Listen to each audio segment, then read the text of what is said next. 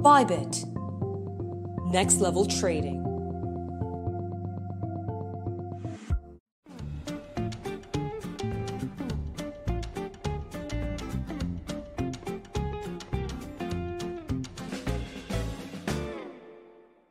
É isso aí, galera. Bem-vindo mais uma vez aqui ao debate descentralizado, sempre trazendo para vocês notícias rápidas, dinâmicas e inteligentes para você, investidor, aprender a navegar nessa transformação digital que está acontecendo nesse momento. No programa de hoje, nós vamos conversar com o Alexandre Ludolf, da QR Capital, ele que é chefe de investimentos, a QR Capital, que é detentora do ETF de Bitcoin no Brasil, né, e também do ETF de Ethereum e de DeFi. E também vamos conversar com o Tiago César, da Transfero, ele que é o CEO e fundador da Transfero, e também aqui já está sempre, né, parceiro do canal aqui de muitos anos, que sempre participa das nossas entrevistas. Inclusive, a Transfer é criadora dos maiores stablecoins, né?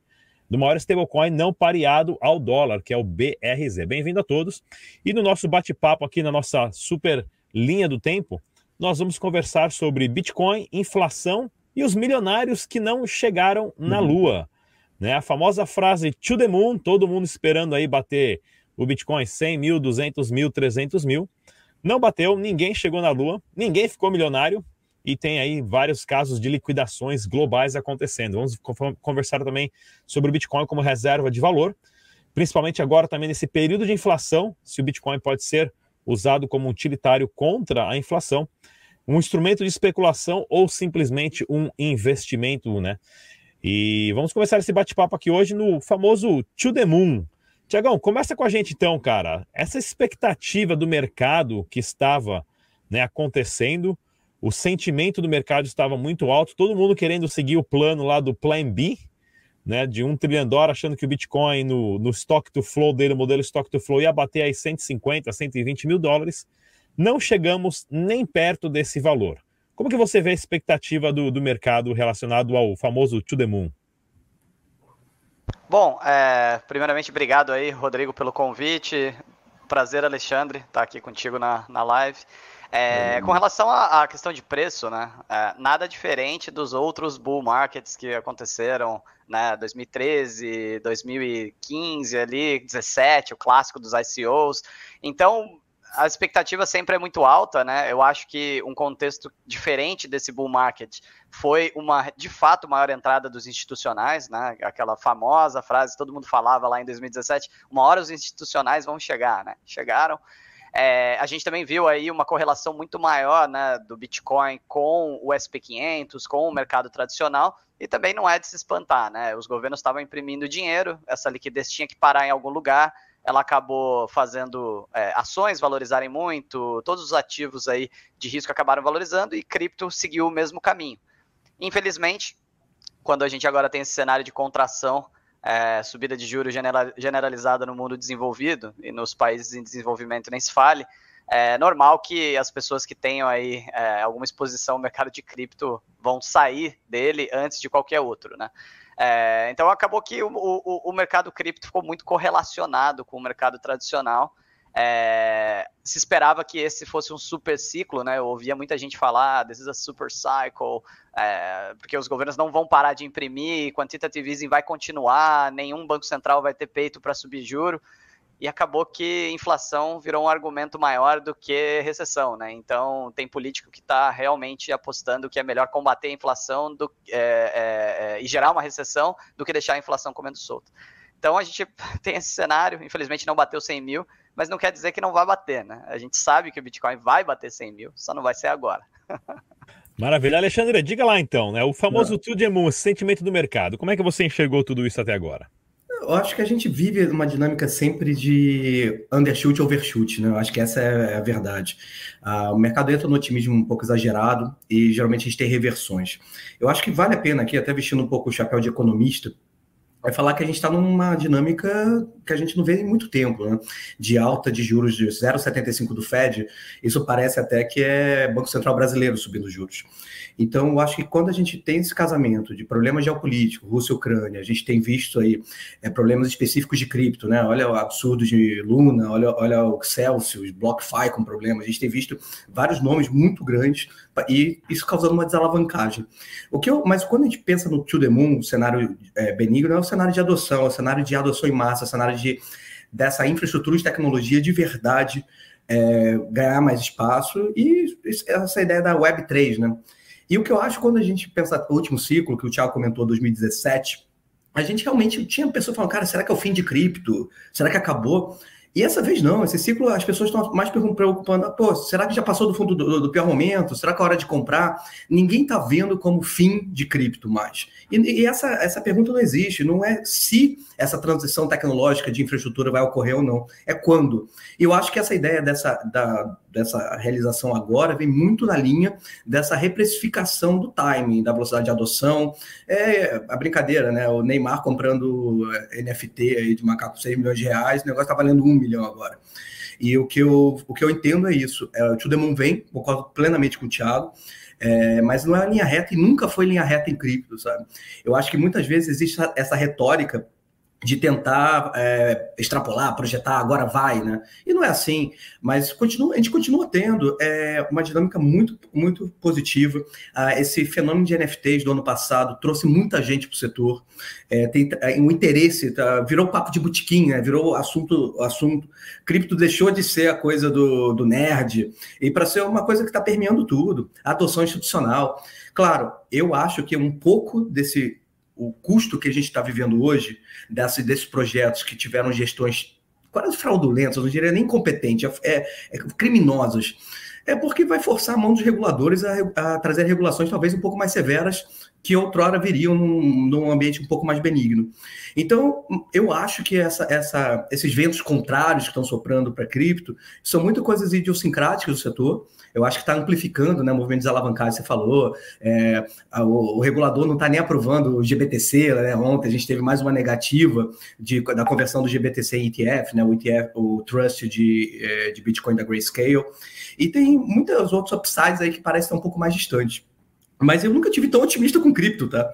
Então, essa ideia do To The Moon pensar só em preço, eu acho que a gente tem que sempre separar é, em tecnologia e preço de token. E do lado tecnológico, eu estou impressionado com o que está acontecendo, com a qualidade dos projetos, com o uso, de caso, as aplicações. Então, acho que esse é um pouco. Vem, nunca foi linha reta, cripto nunca foi linha reta. Gente só tem que lembrar disso e lembrar que o investimento em cripto é um investimento de tecnologia, é um investimento de quase, quase parecido com venture capital, mas com liquidez.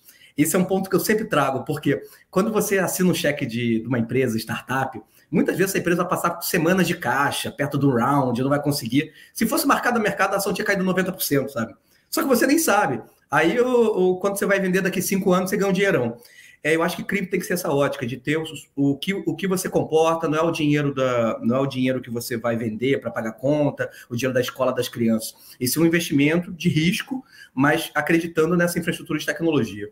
A To The Moon vem. Eu acho que esse é, é, é o resumo.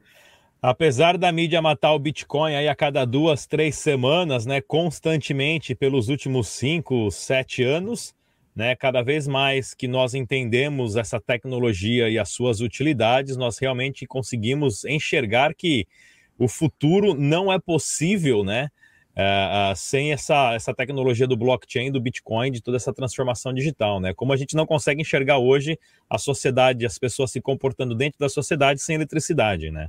A gente tentar enxergar o, o futuro sem o blockchain, sem o Bitcoin, sem essa transformação é, é bem difícil mesmo. E nessa linha, né, o Bitcoin tem, foi vendido tecnicamente né, por marketing, é, grupos, Twitter, Telegram, toda essa, essa conversa que existe hoje das pessoas poderem se expressar e terem sua opinião através das mídias sociais como uma reserva de valor. Né? E com isso o institucional chegou. Nós tivemos aí compras de Tesla, MicroStrategy, Grayscale, né? Compra nos milhões e nos bilhões. Então, se algumas dessas entidades, né, que começaram a entender e investir e apostar no Bitcoin, se nem eu não gosto dessa palavra aposta, né, porque não é uma aposta, né, é um entendimento. Se essas empresas já começaram a entender o Bitcoin, começaram a despejar milhões e bilhões, como que vai ser realmente, né, é, em breve, quando nós tivermos é, é, mais e mais empresas entrando nesse mercado. Então, como vocês entendem o Bitcoin hoje como uma reserva de valor? Vou começar com o Alexandre. Vamos lá, acho que essa é uma excelente pergunta, até porque quando você pensa na história do Bitcoin em 2008, eu acho que vale a pena pontuar que o Bitcoin não foi um acaso. Bitcoin foi um conjunto de tecnologias que foram sendo construídas ao longo de 40 anos, tá? Desde o TCP/IP, criptografia cypherpunks, a gente tem eCash, BitGold, a gente tem várias outras tentativas que vieram antes. É, eu entendo que a utilidade do Bitcoin, a percepção do Bitcoin eh, variou bastante ao longo do tempo. Tinha um sonho do meio de pagamentos, que isso a gente sabe que ainda está longe de, é, de chegar. É, tem a ideia de uma commodity e a ideia de reserva de valor, é, que acho que é a narrativa um pouco mais dos últimos é, 10 anos, 5 anos, vamos dizer assim. Eu penso muito que Bitcoin realmente é uma reserva de valor. Eu entendo a crítica da volatilidade, eu entendo como assim reserva de valor está caindo. Mas, gente, quanto o real caiu desde o início do, do plano real, que perdeu que 90% do poder de compra, quanto zero a gente já cortou, quantas moedas a gente teve que reinventar. É muito, é muito fácil é, falar da volatilidade de curto prazo, quando está caindo, mas a gente não tá. Quando a gente está vivendo hoje um mundo extremamente inflacionário, a gente está falando de 8% de inflação no mundo desenvolvido, é, com bancos centrais tendo que subir juros, com espaço fiscal super ruim eu acho realmente o Bitcoin ele atua muito até como um hedge para problemas em moedas fiduciárias. E a gente que é brasileiro, a gente sabe quanto é, o que a cada cinco anos a gente tem uma crise cambial, uma crise de confiança, uma crise política. Então, é, nesses momentos, vai falar para vai falar aí para a Ucrânia que o Bitcoin não, não foi uma reserva de valor, é, vai falar, por exemplo, para a Argentina, para a Venezuela, o Zimbábue, qualquer país passou por processo de, infla, de espiral inflacionária mais descontrolada. Então, sim, o Bitcoin tem uma política monetária endógena, imutável, uma curva de oferta, digamos assim. A gente consegue mostrar por A mais B que a melhor política monetária não é uma política monetária fixa, uma curva fixa como no Bitcoin.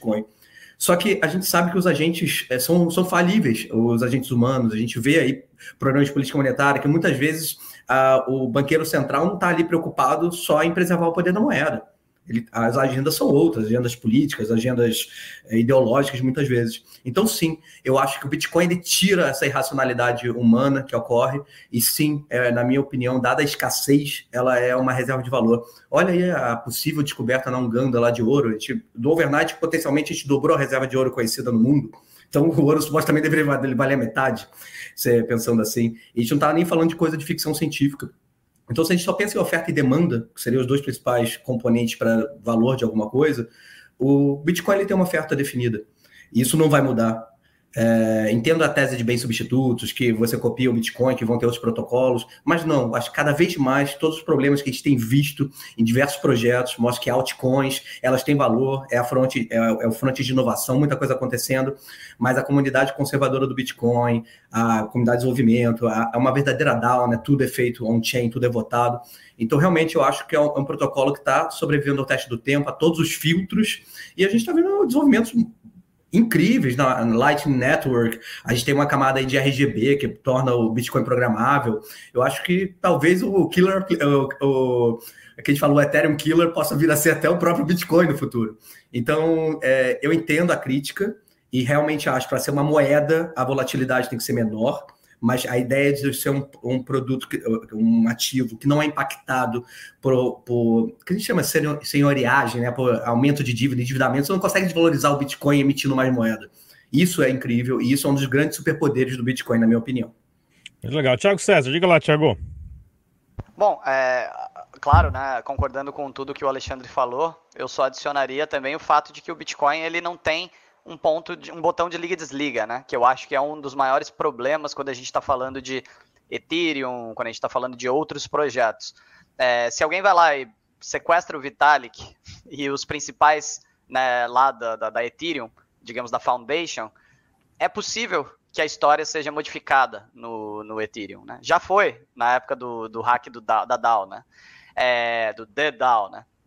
E no Bitcoin não existe esse ponto de falha, né? Você quer derrubar o Bitcoin, você sequestra quem, né? Então, eu acho que esse é um dos grandes trunfos que o Bitcoin tem para se colocar como uma reserva de valor.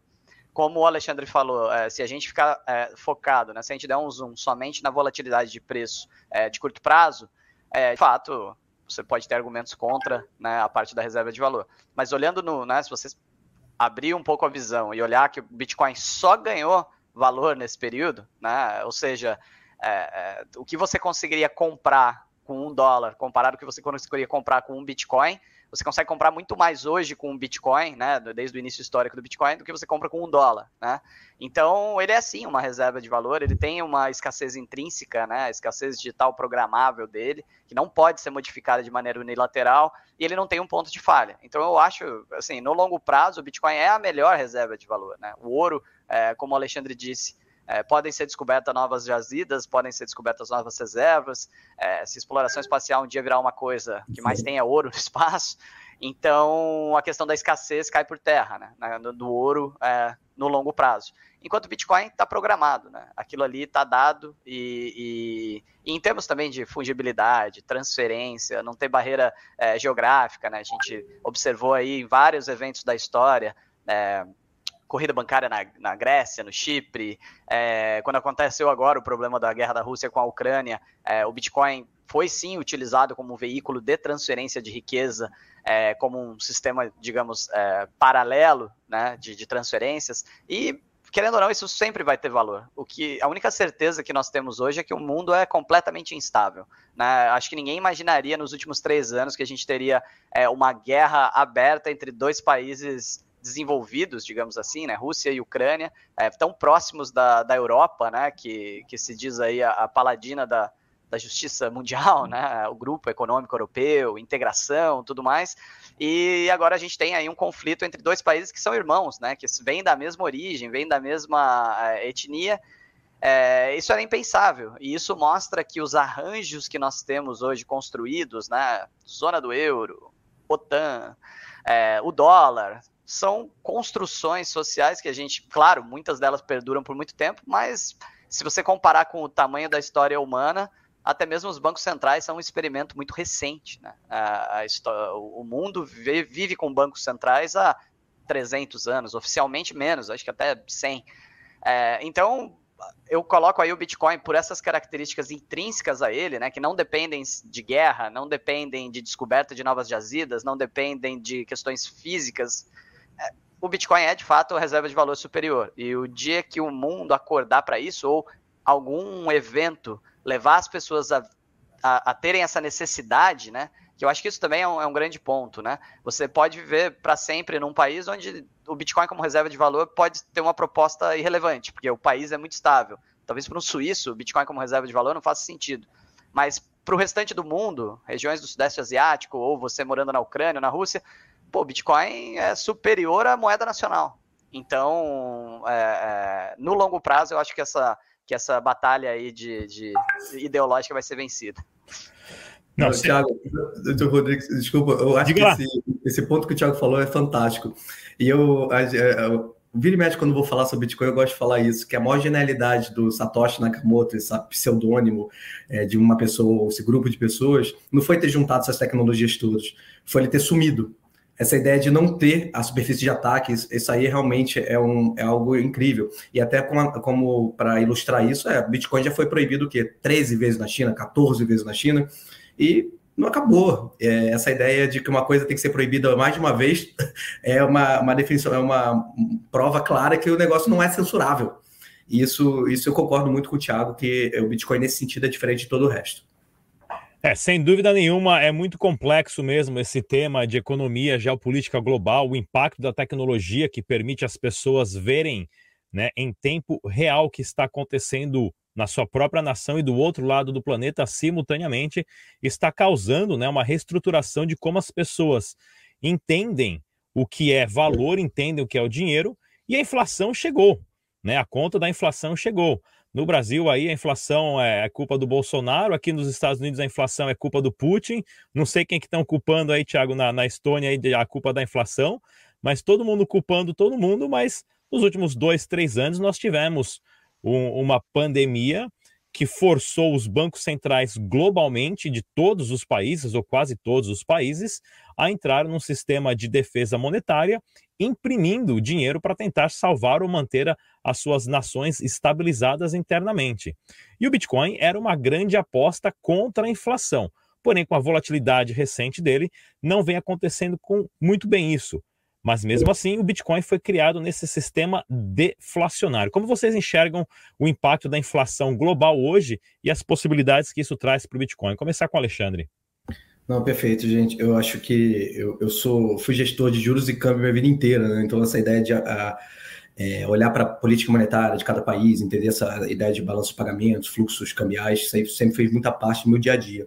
O que eu vejo hoje, que a gente começou a falar de crise geopolítica, o que a gente tem vivido, é, o mundo está entrando num conflito entre do, potência nuclear é, e com um espaço fiscal muito baixo. Isso que eu estou tentando falar é o nível de endividamento do mundo desenvolvido hoje está maior do que em tempos de guerra no passado. Então, a ideia de é, essa polarização que a gente tem visto no mundo, o californiano preocupado com o preço do, do Starbucks, com, nunca vi americano reclamar de preço de energia, é, de gasolina. A gente está vivendo um, um cenário que é, acho que quando a gente pensa no geopolítico e pensa na, na, na, macroeconomia, eu acho que é um dos piores momentos que a gente viveu na nossa geração, sem dúvida, talvez até nos últimos, sei lá, 50 anos. Porque a última crise geopolítica desse tamanho foi o que? Bahia dos Porcos. É, é, é, bem doido isso, tá? E eu acho que para os livros de história a gente tá no, vai estar tá num momento extremamente frágil. É, vamos pensar agora, por exemplo, o, o Thiago aí na, na Estânia, é, sempre perto da Europa. O que, que como é que a gente vai pedir para o alemão continuar financiando o italiano, agora que juros vão subir também na Europa? É, o que, que vai acontecer com as empresas, financiamento de dívida? É, Japão, olha o nível de Japão, e aquilo. Eu realmente estou muito preocupado com a macroeconomia, e nesse sentido, é uma espiral inflacionária. Aí a inflação das pessoas não é a inflação do CPI americano ou do, do IPCA aqui no Brasil. A inflação está muito maior nos grandes centros urbanos. Uh, e quando a gente olha, por exemplo, as taxas de financiamento, mortgage, né, de imóveis nos Estados Unidos batendo, os níveis que estão batendo, se começar a impactar mercado imobiliário, alavancagem, a gente pode. Eu, eu não acho que é uma questão se a gente está ou não numa recessão. Eu acho que os Estados Unidos já está numa recessão. Eu acho que é indiscutível, é só questão de tempo para os dados chegarem. E esse, esse mercado, esse ambiente de estagnação econômica com inflação, que a gente chama de estagflação, é um dos poucos cenários que as políticas monetárias não funcionam e ninguém sabe direito o que fazer, academia mesmo. Então, realmente, gente, quando eu penso em Bitcoin, nesse sentido, nesse ambiente, eu gosto ainda mais. Eu, e até pensando nos fundos aqui ativos, a gente acaba direcionando ainda mais para Bitcoin nesse momento, porque é, é, a, é a reserva de valor desse, dessa economia. Muitos dos outros projetos eles são mais vinculados à, à disponibilidade de capital, disponibilidade de fluxo, é, dinheiro de venture capital e, e, e taxa de financiamento no geral. O Bitcoin não tem essa demanda tanto. Então, realmente, quando eu olho para o processo inflacionário no mundo, é, com vários países com juros reais negativos na ordem de 8%, isso é muito, muito não usual. É, e, e que que eu, quais são as decisões dos países? Ah, então eu vou subir juros para caramba, vou quebrar todas as empresas, vou, vou criar um problema seríssimo para controlar a inflação, ou eu vou e causar possivelmente uma recessão muito mais severa, eu vou deixar a inflação cair e a gente eventualmente entra numa espiral inflacionária.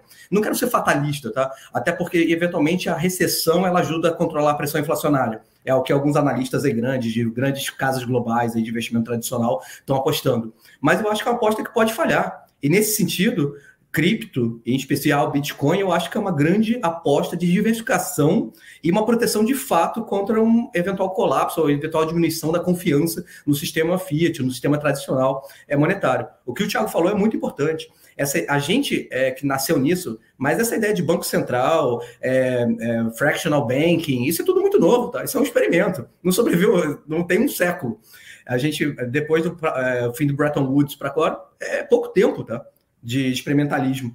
E vamos pensar, a lira tur, a, a, lira italiana já foi moeda de reserva, o que é o marco alemão já foi moeda de reserva. A gente já teve várias moedas de reserva aí no mundo e elas são dinâmicas, vão mudando. E eu acho que o Bitcoin sim é um candidato para eventual mudança do status quo de moeda de reserva global que vai ocorrer, ocorrer nos próximos, nos próximos, nas próximas décadas. Certo. Então, eu acho que essa é um pouco da minha da, da tese aqui. Tiago, inflação. Como é que está a inflação aí na Estônia? De quem que é a culpa aí na Estônia dessa inflação? É, na, na Estônia não tem como é, não escolher o único culpado para eles, né? Como é euro aqui, né? Então, quem manda na política econômica aqui é a, é a Alemanha, né?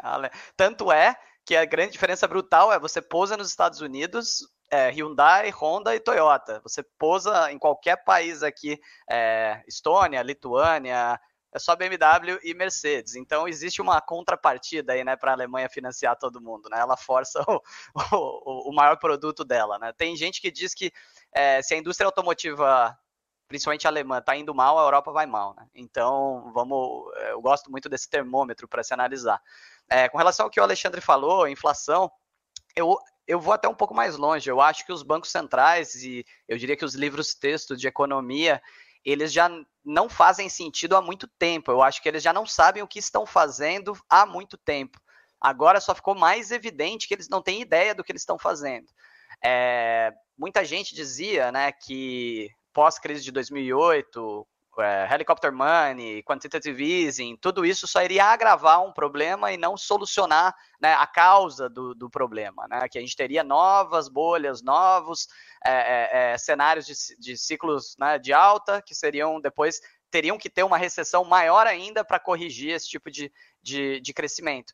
É, me parece muito claro que esse momento chegou, né? É, eu não sei se politicamente ainda há espaço para um governante, por exemplo, dos Estados Unidos ou para a Europa, darem mais um suspiro de impressão de dinheiro como uma fuga política para pelo menos amenizar antes de uma quebradeira, ou se agora é a quebradeira, né? Eu acho que essa é a dúvida que muitos gestores estão, é, é a pergunta que muitos gestores estão se fazendo, né? Vai ter mais um suspiro ali, porque, sabe, a guerra na Rússia, tem que mandar arma para a Ucrânia, tem que mandar drone, etc. Vão imprimir mais um pouquinho, agravar ainda mais, politicamente ficar ok por um, dois anos e depois a quebra vem, ou vai quebrar agora. É, eu acredito que a, a postura do, dos Estados Unidos, principalmente em, em, subjuros, e o Biden ser bastante né, taxativo com relação à inflação é o grande mal a ser combatido, eu acredito que tudo está indo na direção de que a recessão vem agora.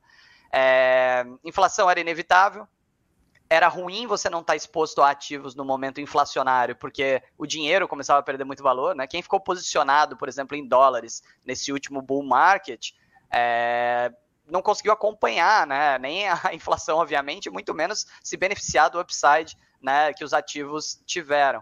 É, o problema é o quando você saiu, né? Ou se saiu, né? Eu acho que muita gente que estava é, jogando nesse mercado entendia que precisava estar exposto a algo num bull market, porque todo mundo é gênio num bull market, né? Qualquer coisa que você compre vai crescer junto com é, a injeção de dinheiro na economia, só que vai existir aquele momento onde, do dia para a noite, tudo vira e é, os seus ganhos podem ser limpados e até mesmo você pode entrar no negativo.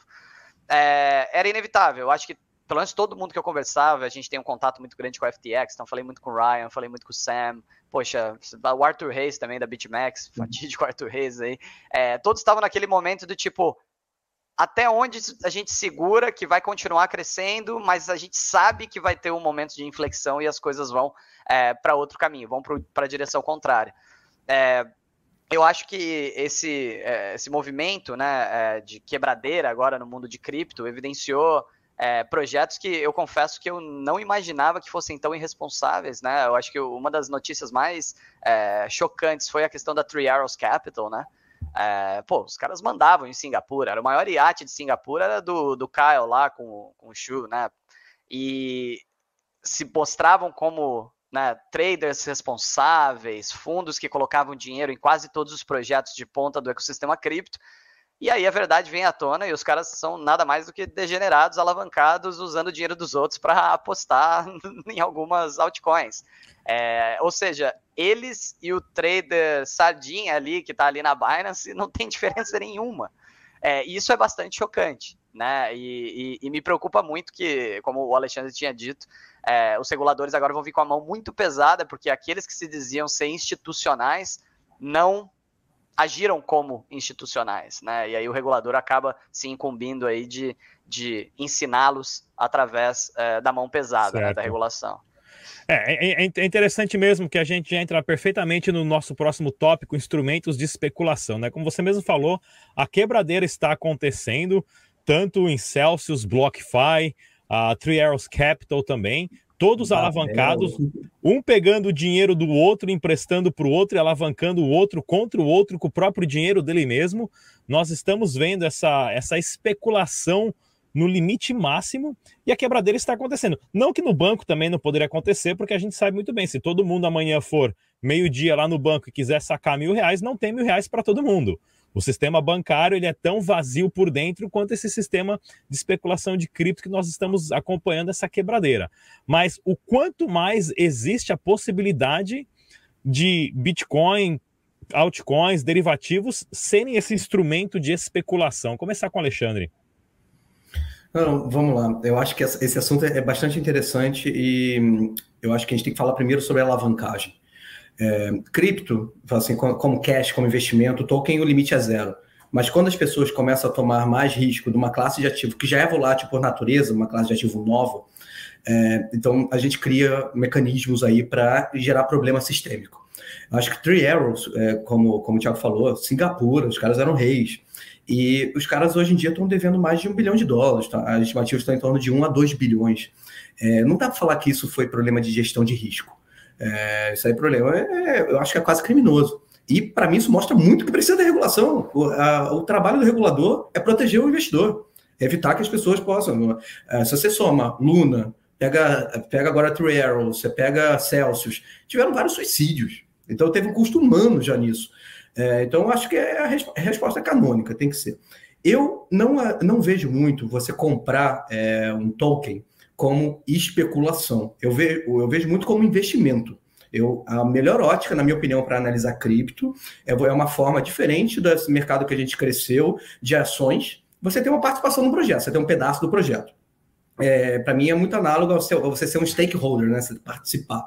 É, e eu, quando eu olho para o Bitcoin, eu estou acreditando nessa infraestrutura tecnológica, eu estou acreditando que vai, vai ter uma curva de adoção, é, que a gente vai ver uma, um uso em massa. Vai o cenário utópico de hiperbitcoinização.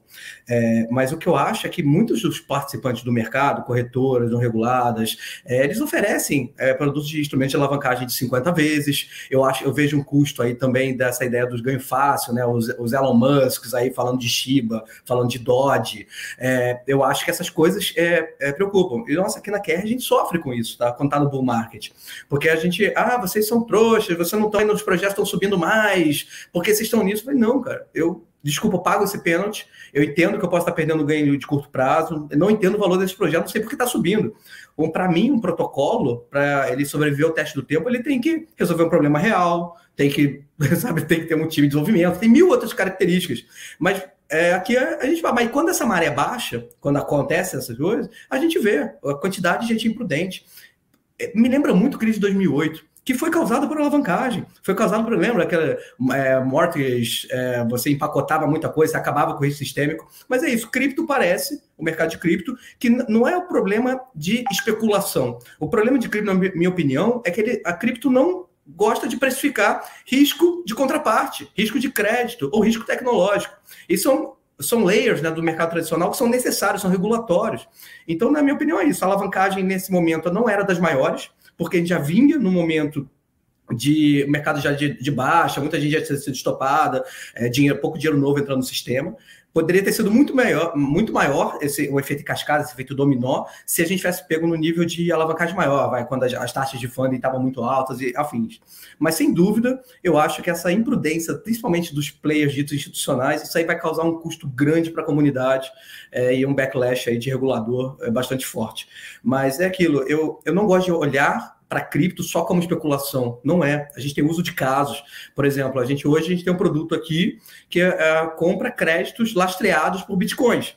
Então você pode ter um Bitcoin, por exemplo, para usar para baratear o seu financiamento usando como uma garantia para um financiamento. E eu acho que isso é uma mostra, você não tem o uso só especulativo. E estão aparecendo várias aplicações de cripto que não são especulativas necessariamente. E eu acho que o futuro vai mostrar ainda mais isso. Aumentar esse leque, esse quiver né, de opções para você participar do ecossistema de cripto. É, eu acho que isso é uma evolução muito benigna para todo o ecossistema. Diga lá, Thiago. Bom, é, como o Alexandre disse, né, a gente tem os dois lados do mundo cripto. É, aqui não dá para é, não dizer a verdade, né? Exchange de cripto, principalmente as grandes, né? As, as, usual suspects, elas ganham dinheiro com alavancagem. Essa é a realidade. O modelo de negócio de uma exchange, principalmente as que têm 20 vezes de alavancagem, 10 vezes de alavancagem, é cassino. Essa é a realidade. Não tem diferença nenhuma você sentar numa mesa de blackjack ou você operar com 20 vezes de alavancagem numa grande exchange é cassino, porque você já começa com um odd horrível para o teu lado. A casa tem muito é, front running é comum, tem, é, muita coisa acontece ali dentro e esse mercado, boa parte da, da, das conquistas né, de, de, de, de, grandes exchanges foi com base sim nesse aspecto mais especulativo. Entretanto, existem as tecnologias que estão por trás disso, né? O, o, o instrumento sintético ali para você se alavancar 20 vezes, etc., isso é uma feature das corretoras, das exchanges.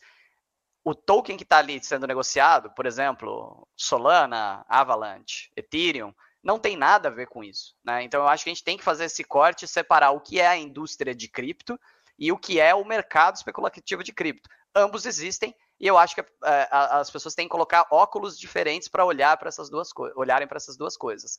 É, se o objetivo da pessoa é, de fato, entrar no mercado de cripto e tentar é, ganhar dinheiro rápido, o que eu sempre digo que é uma burrice, é, ok, né? Compre Doge, se alavanque, entenda os riscos, esteja preparado para perder todo o teu patrimônio, ou de fato dá uma porrada e aqueles pequenos casos que geralmente são os que ficam famosos, né, da pessoa que ficou multimilionária é, num trade é, bem executado. Mais sorte do que, do que juízo. É, e existe a indústria que perdura né, é, é, que vai continuar acontecendo e vai continuar trazendo inovação, vai trazer casos de uso. É o caso, por exemplo, do Ethereum, né, que agora vai para Proof of Stake, toda, toda a mudança nas regras do jogo. É, esses novos contenders aí que se propõem a serem blockchains mais transacionais, então você tem Solana, Avalanche, é, até Tron lá do Justin Sun, querendo ou não, uma das blockchains mais utilizadas na Ásia, é, principalmente para transferência de USDT, né? Então, é, existe substância, né? Não é um mercado puramente é, Wall Street Bets, né? Não é um mercado puramente é, tentar fazer gama squeeze em fundo e mercado de. O pessoal usa muito esse termo de degens, né? Degenerados no Twitter e tudo mais. Esse lado existe. Infelizmente, ele é o que acaba recebendo mais publicidade, porque é o que vem de notícia, né? É muito mais legal falar que token A sai, cresceu mil por cento e é baseado numa foto de macaco. É, é, isso. É mais legal falar disso do que falar, pô, sabia que está acontecendo aí é, mudança para o Ethereum 2.0 ou que é, sharding ou qualquer tipo de inovação no nível de protocolo. É, é normal, isso é padrão. Então, assim, se a, se a pessoa que está assistindo olhar para cripto e se ater somente aos movimentos especulativos, ela vai provavelmente ficar muito frustrada e, e, e, e não vai compreender a grandeza do que está de fato na, na, camada de infraestrutura desse mundo, né? E todos os projetos estão sendo desenvolvidos aí. Um, eu costumo mencionar muito, tem uma empresa belga brasileira chamada Credix, é, os caras estão, poxa, implementando é, modelos de empréstimos para fintechs brasileiras ou pequenas e médias empresas brasileiras, mas a liquidez é obtida através de pools é, de USDC significa que investidores internacionais podem comitar seus USDCs e essa liquidez é utilizada para fazer pagamentos de empréstimos para empresas brasileiras. Os caras, basicamente, né, nesse modelo, destravaram o funding internacional para empresas que nunca receberiam esse tipo de. nunca teriam acesso a esse tipo de dinheiro. Né? Democratizou-se aí o, o, o, fundo de, de empréstimo. É, e eu acredito que os casos de uso de cripto, como o Alexandre falou, você usar seu Bitcoin como colateral, quem sabe um dia até para aumentar teu limite de crédito no teu cartão, por exemplo, né? Então, é, existem casos de uso e eu acho que é aí que o, o, o investidor de mais longo prazo ou a pessoa que realmente está entrando nisso pela tecnologia tem que olhar e ele também tem que entender que em paralelo vão acontecer esses movimentos é, especulativos que provavelmente não tem nenhum tipo de substância. Volto aqui a dizer, né? O tema que a gente estava conversando antes, que era o tema da inflação, é muito responsável por esse fenômeno, no sentido não da inflação como um aumento generalizado de preços, mas inflação como emissão excessiva de moeda que acaba gerando muita liquidez no mercado, o dinheiro fica muito barato. Quem estava no mercado aí ano passado viu, qualquer um levantava valuations absurdos e tudo isso é, é, é, é manipulação do preço do dinheiro. Porque quando você coloca o juro a zero, o que você está fazendo é controlando o preço do dinheiro. E controle de preço não dá certo em lugar nenhum. E quando você coloca ele a zero, você basicamente incentiva pessoas que têm acesso a capital a alocarem esse capital de maneira irresponsável. E acaba que agora, no momento de, de recessão, esses casos aparecem. Aquele projeto que valia 600 milhões de dólares, acabou que ele não tinha substância nenhuma. E isso não é nem só o mercado de cripto, né? Muitas dessas empresas que tiveram uma valorização absurda, e aí eu vou até o extremo dizer, até uma Tesla da vida, foi muito beneficiada pelo juro zero e pelo dinheiro barato. Né? Foi uma empresa que sobreviveu aí anos porque o juro era zero, porque ela captava e prometia um próximo round com valuation maior para dar o exit para o cara que entrou primeiro, num esquema baseado no dinheiro barato e, e não na substância do negócio. Será que no momento de recessão, com guerra na Rússia e tudo mais, alguém está pensando, ah, putz, eu prefiro o carro elétrico, eu prefiro o carro com gasolina? Não, você quer o mais barato, que funciona. As pessoas são menos ideológicas quando as coisas apertam, né? E será que esses business têm substância ou eles foram baseados numa narrativa, né? Então, é, não é só no mercado de cripto, né? Aí, quando você inunda todo o globo com dinheiro barato, as decisões ruins elas aparecem. E agora a gente está colhendo essas decisões. Não, sem dúvida nenhuma. Até o que está acontecendo aí na, na crise energética da Europa, da famosa onda verde, de não permitir as grandes usinas de carvão, agora que a Rússia está em controle do gás natural, a Alemanha e outros países já estão reativando suas usinas de carvão porque não tem outra opção, né? E desligaram as usinas uh, nucleares. nucleares. com o argumento de ah, o mundo vai ser verde, em 2035 não vai ter carro a combustão mais, tudo mais. É aquela história, né? Existe esse pensamento mágico que eu entendo, né? Os retornos que isso traz, mas existe o mundo real, né? E aí, assim, por mais que eu, eu, eu, eu seja um crítico né, do que a Rússia está fazendo, porque eu acho que é inaceitável em 2022 você invadir outro país, eu acho que esses métodos são antigos, mas o Putin mostra que ele é um jogador de xadrez dos anos 80. Ele é um cara realpolitik, né? Ele entendeu o jogo e ele usou a narrativa da Europa contra ela mesma. E deu certo até agora, né, nesse sentido. É, o rublo está se destacando. Eu sempre falo para as pessoas, eu com 23 anos eu era um bosta. O Putin já era um agente secreto da KGB, né? Não se esqueçam disso. Vamos lá, pessoal. Entrando no nosso último tópico aqui na nossa linha do pensamento: investimento. Bitcoin, Ethereum, altcoins, DeFi, nós temos essa gama. Né? Eu que trabalho com isso, leio, escrevo sobre isso, gravo conteúdo sobre isso o dia inteiro, há anos, já não consigo mais acompanhar essa transformação, a quantidade de projetos de blockchain, de funcionalidades que está acontecendo. Está literalmente fora de controle e cada vez mais tem um produto diferente, uma novidade diferente no mercado. Como vocês enxergam o Bitcoin, as criptomoedas em geral, como investimento? Até no caso, começar com, com o Alexandre da QR Capital, que já tem aí ETF de Bitcoin, ETF de Ethereum, ETF de DeFi entre outros produtos também. Não, vamos lá. Essa pergunta é excelente. É, eu realmente acho que a gente está num ambiente desafiador para investimentos no geral. A gente está falando da eventual é, Fed Funds indo para 5%, talvez. Como funciona isso nessa alocação de capital que o Thiago estava falando? Isso, esse xadrez do, do Chief Spy né, da, da Rússia, lá, que hoje é o, é o quase ditador, né? lembrando, o Putin é o, é o governante mais longevo da história da Rússia, mais do que qualquer czar, assim. Então, é o czar, que... né? Hoje ele é o czar Putin. Né? exatamente, exatamente. Então eu tenho, eu tenho realmente é, preocupação com o cenário de investimento como um todo. É, mas tirando isso, quando eu olho, é, é muito importante lembrar, da, da, eu acho, o exemplo da bolha dos anos 2000. É, eu, não sei quem aqui estava vivo, da audiência, às vezes é um passado até meio distante já para a gente, mas a gente viu, a destruição de valor foi da ordem de 5 trilhões de dólares só na S&P. Ah, naquele momento. É, e é muito fácil falar dos problemas que aconteceram. Mas, na minha opinião, o que aconteceu foi, foi um, um, movimento de consolidação que tirou os agentes ruins, tirou aquelas empresas piores, e, no fundo, no fundo, quando a gente olha para trás agora, criaram as grandes empresas que estão aí hoje, criaram os Googles e as Amazons. Então, eu acho que quando a gente está vendo essa ideia do mercado se consolidando, o mercado limpando, os agentes ruins sendo retirados do sistema, essa é tal da Schumpeter, lá, da destruição criativa. Eu realmente acredito que é esse movimento que a gente está vivendo. E outro ponto que eu acho muito importante para pautar o cenário de investimento é: hoje, cripto é o fronte de inovação mundial. É onde as, a, o que foi fintech, o que, que a, esse movimento dos unicórnios nos últimos 10 anos foi, foi uma mudança de UI UX, que a gente chama, né? experiência de usuário, jornada do cliente, melhoria do, dos produtos. É, e com tecnologia, utilizaram uma, um front-end, né? miniaturização, aplicativos, e criou essas, essas experiências aí que a gente está viciado, né? É, pedir comida, pedir Uber, alugar casa. Mas essa, vamos falar de fintech, que é mais acessível aqui para o nosso público. Fintech não teve uma mudança de back-end. Por detrás das cortinas continuou sendo exatamente igual. E o que a gente vê em cripto é, é a primeira mudança da nossa geração de fato de back-end. A gente está tendo uma infraestrutura por trás, mais eficiência, uma tecnologia que desintermedia, uma tecnologia que promove confiança.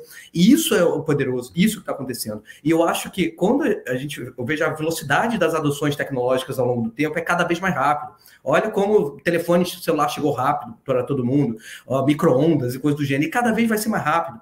É, e nesse sentido, eu gosto muito para o investidor que está talvez entrando agora, que não está tão machucado, olha isso, olha para o longo prazo, olha para cinco anos. É o horizonte de investimento de venture capital falando. Quando, quando, um fundo desse aí, vamos falar das Anderson Horowitz, vamos falar da Sequoia, quando esses caras assinam cheque, eles estão olhando para 10 anos.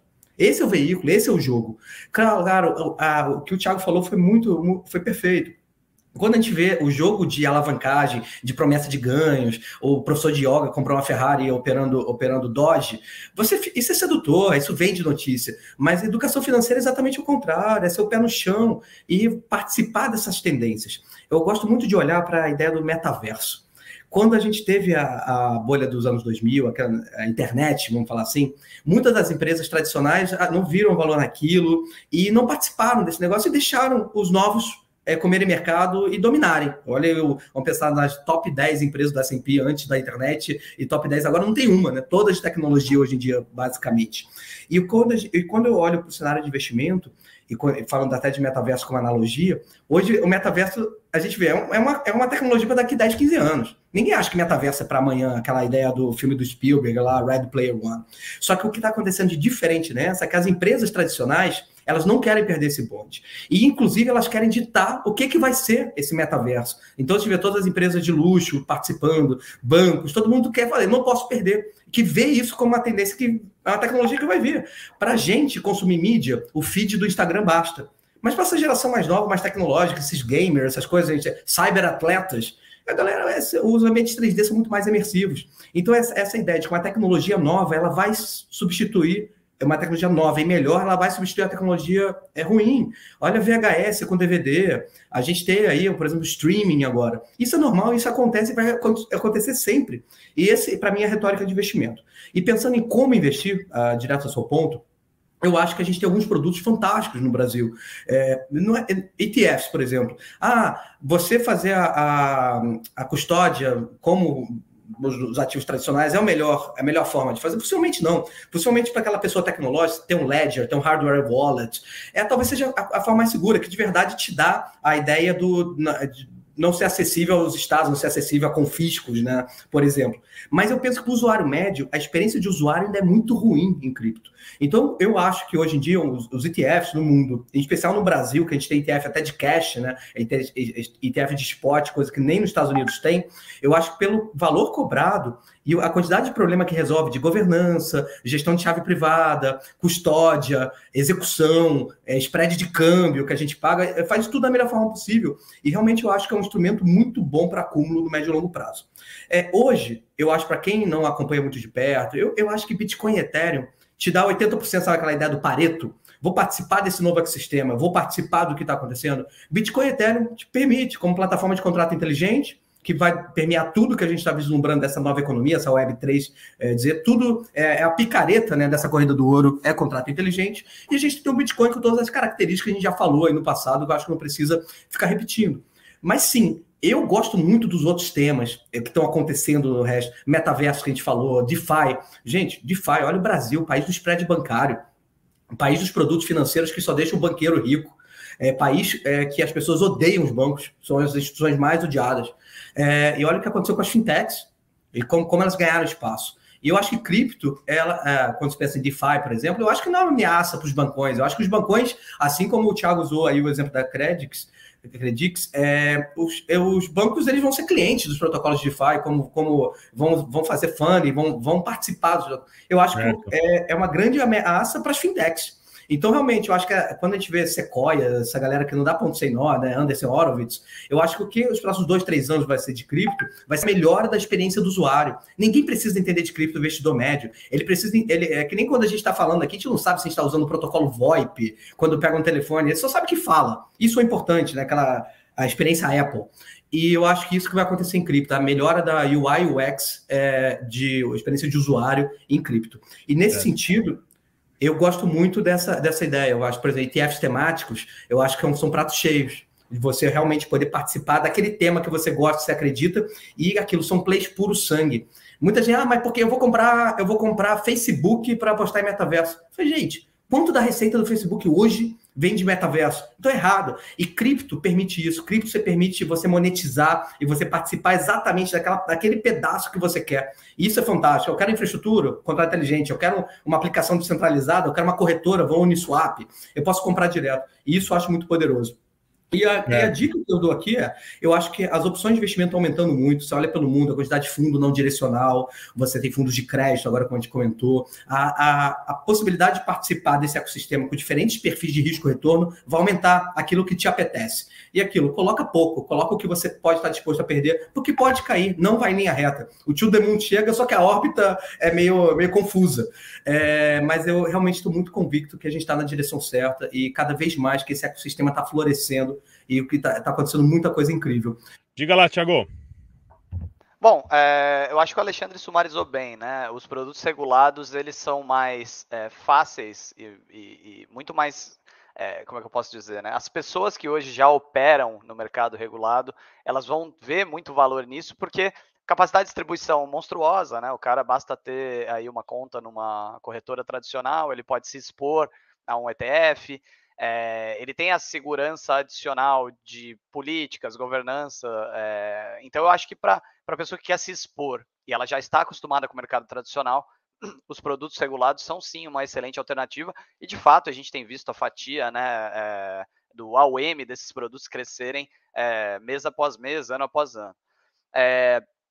quando o, o, minha única não é nenhuma crítica, mas é só uma questão de estado do mercado, né? o momento do mercado é que os produtos regulados, às vezes, eles não conseguem é, é, tocar instrumentos um pouco mais fora da caixa, né? Mas aí não é nem um problema, por exemplo, não é um problema da QR, não é culpa da QR. Geralmente é culpa do administrador, que não sabe calcular a nave de, um, de uma aplicação numa liquidity pool na PancakeSwap. Normal, eles não sabem e eles vão demorar um pouco até começarem a, a, a incorporar essas práticas e permitirem que produtos regulados sejam mais é, menos vanilla, né, digamos assim. Mas para o investidor de fato que acabou de entrar, é, ele vai estar tá muito bem servido. Obviamente, se ele comprar um ETF de Bitcoin, um ETF de Ethereum, vai ser talvez o caminho mais fácil. Eu concordo que mesmo as, corret mesmo as corretoras que são ditas é, fáceis de mexer, elas podem ser um pouco overwhelming aí para um usuário é, leigo. É, não é incomum ver um usuário novo numa exchange é, acabar operando alavancado sem saber, porque ele não clicou na aba spot, ele está na aba de futuros, aí quando ele vê, ele está negativo. Então, de fato, existe um aprendizado, né? A experiência de usuário, mesmo dentro das corretoras, ainda é complicado. É, mas, querendo ou não, acho que vão existir os dois públicos, né? Vai existir a pessoa que vai querer ir lá na Binance, na Bybit, na FTX, na Crypto.com e vai comprar por conta própria, vai sacar para a carteira dele e fazer custódia, e vai ter a pessoa que ah, quer saber, eu só quero me expor à indústria aqui, é, eu já tenho conta em corretora tradicional, então eu vou pelo caminho do ETF ou pelo caminho de um fundo. Não, o ETF é um fundo. É, então, é, se a gente é, é, pensar em investimento, compartilho também da mesma opinião. Não, acho que não tem mais volta, né? É, eu tenho plena convicção que uma FTX ou uma Binance serão os Goldman Sachs do futuro. É, vai haver o merge, né? Ou seja, vai, é, não vai haver mais uma diferença. Ah, existe o banco e existe a corretora de cripto, né? É o que eu estou dizendo, a exchange é possível que essas duas entidades se fundam e sejam o mesmo ambiente, sejam a mesma coisa, talvez só com alguma separação regulatória ali, mas eu digo, sejam os mesmos agentes fazendo as mesmas coisas. Né? O mercado vai se consolidar. É, eu, eu acredito, de fato, que o JP Morgan do futuro vai ser um Sam, um CZ da vida. É, os caras têm capacidade de execução, estão na fronteira do conhecimento, as plataformas aguentam usuários globais operando ao mesmo tempo, a infraestrutura que eles dispõem é infinitamente superior à infraestrutura de qualquer bancão. É, até pela questão, né, eles não estão tão presos ao legado, né, então eles têm essa vantagem de ser mais, serem mais flexíveis e serem mais ágeis. Então eu, eu acredito assim plenamente. Eu acho que uma das oportunidades de investimento é ter o token de exchanges que as pessoas podem considerar como essas futuras campeãs né, do, no mercado financeiro, é, porque querendo ou não, você vai estar indiretamente exposto ao crescimento dessas empresas. E como o Alexandre falou muito bem no começo da, do call, é diferente do investimento em equity, né? Porque equity não é líquido, poxa, a marcação do mercado é complicada, o mercado muda de cenário, você não consegue dar saída. Token vai haver liquidez muito mais abundante, né, quando a gente fala de tokens de primeira linha, do que equity. Então, eu acho que é um excelente instrumento para participar do crescimento de algumas dessas empresas. É, no geral, eu, obviamente, por ser uma pessoa muito cripto, eu acredito muito é, na provisão de liquidez em protocolos de DeFi. Eu acho que ali está um futuro de querer ou não, você ter uma renda, digamos, não vou chamar aqui de renda passiva, mas, poxa, você colocar um USDC ali numa pool de liquidez, USDT, USDC num protocolo, eu acho isso uma excelente alternativa. É, gosto muito dos novos conceitos que estão surgindo no mercado descentralizado. Né? Para quem conhece, a Uniswap começou com um sistema de dois ativos que tinham uma, uma relação constante, né? um K constante. Agora você tem, por exemplo, aplicações como a Balancer e outras que te permitem ter múltiplos ativos com pesos diferentes. Então você consegue fazer uma provisão de liquidez mais sofisticada. Então eu acho que tem muito a ser explorado nesse ambiente. É, eu costumo dizer que Bitcoin e Ethereum eles são a porta de entrada para drogas mais pesadas, né? Você começa ali no Bitcoin e no Ethereum e quando você vê já está stakeando cake, fazendo um monte de coisa. E eu acho que esse é o processo natural. E, e às vezes o que é difícil para nós que somos de uma outra geração é absolutamente compreensível para essa geração TikTok de hoje. Para eles não há barreira nenhuma, eles nasceram com isso, eles já vivem no metaverso. Essa é a realidade, né? As pessoas falam, ah, um dia vai chegar o metaverso de fato, eu acho que para consolidar mainstream, sem dúvida, é, olhar para 10 anos, a usabilidade ainda é horrível e tudo mais. Mas a nova geração, essa, esse pessoal do 18, 19 hoje, eles não vão ter barreira nenhuma de entrada para essas tecnologias. Para eles vai ser muito normal jogar um jogo online e ser remunerado em tokens, por exemplo, e que ele pegue esse token e aplique em algo descentralizado. É, eu estava né, na, na Solana Breakpoint lá em Portugal a gente é muito próximo da blockchain Solana, e o Anatoly falou, o teu neto vai chegar para você e falar, vovô, por que, que você jogava Super Mario no Super Nintendo e não ganhava nada por isso? Você era bobo, trouxa? É. É, então, é, a realidade vai mudar, e, e, e essa monetização intrínseca da experiência do usuário, né? O que eu quero dizer aqui, por exemplo, é você está num game, você não está passando, não vai mais passar um cartão de crédito para adquirir um item. Você já vai estar tá inserido na economia né, desse game e vai utilizar tokens para ser você vai ser remunerado em tokens e vai utilizar esses tokens para adquirir é, skins, armaduras, armas, o que seja dentro daquele game e vai haver um sistema de empréstimo, vai haver um sistema de crédito, é a economia replicada no ambiente virtual, no metaverso. É, então, assim, é, obviamente eu sou uma pessoa muito empolgada com esse assunto, gosto muito, e eu acho que os, o maior upside vai ser colhido por quem estudar o tema e ficar sempre à frente. Né? É, é, se o mundo está falando de Bitcoin, se você está olhando para o metaverso agora e de fato investindo, você já você está early pra caramba. Né? Então, é, é, sempre tentar buscar o que é novo. Eu costumo dizer lá dentro da Transfer, os ciclos do mercado de cripto são ciclos de seis meses, né? enquanto outras indústrias podem ser ciclos de 10 anos, ciclos de 5 anos. No mercado de cripto, a novidade de hoje provavelmente nem era comentada seis meses atrás. Né? Muita gente não falava em metaverso há um ano atrás, apesar de dos projetos, alguns deles já existirem. Decentraland é um exemplo. Eu lembro que pô, até a gente participou do Private Sale lá em 2017 porque a gente achou isso excelente. Mas ninguém falava de metaverso, ninguém falava de, desse hype todo. Veio 2021, 2022, virou a coisa do momento.